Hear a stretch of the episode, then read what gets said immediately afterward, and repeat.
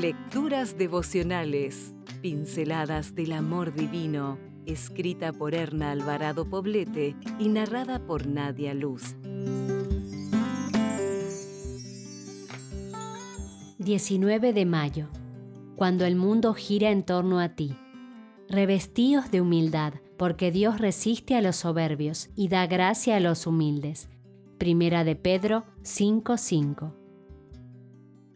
Hace algún tiempo me diagnosticaron una enfermedad que afecta a mi sentido del equilibrio. La verdad, confieso que nunca había imaginado anteriormente que acciones tan cotidianas como caminar con seguridad en mis propios pasos, realizar ciertos movimientos sencillos o mirar hacia arriba, hacia abajo y a los lados fueran funciones físicas tan vitales Creo que nunca había agradecido a Dios por ellas hasta ese momento en que sufriendo como sufría crisis de vértigo, supliqué, rogué y clamé a Dios con mucha vehemencia para que me restaurara aquel don tan maravilloso que antes tenía.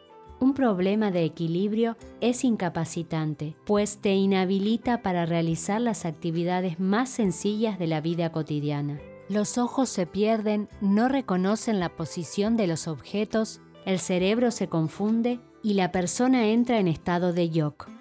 A pesar de todo, aquella experiencia fue una buena escuela que me dejó mucho aprendizaje. Entre otras cosas vitales, tomé conciencia de mi finitud al comprender que cada respiración de mis pulmones y cada latido de mi corazón son una bendición, por la que pocas veces había agradecido al Señor.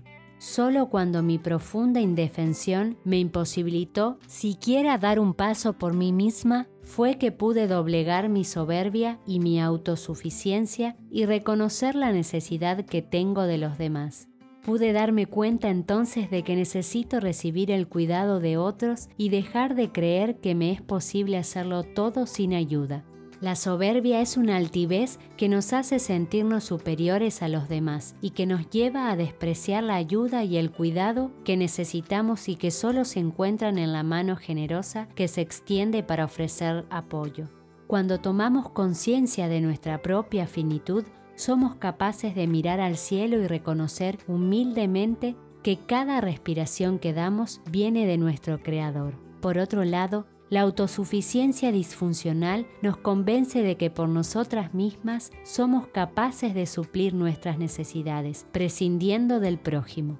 Oremos pidiendo al Señor que nos transforme, de tal manera que comprendamos que nada podemos hacer sin Él y que podamos también considerar a los demás como necesarios. La razón está clara. Dios resiste a los soberbios y da gracia a los humildes.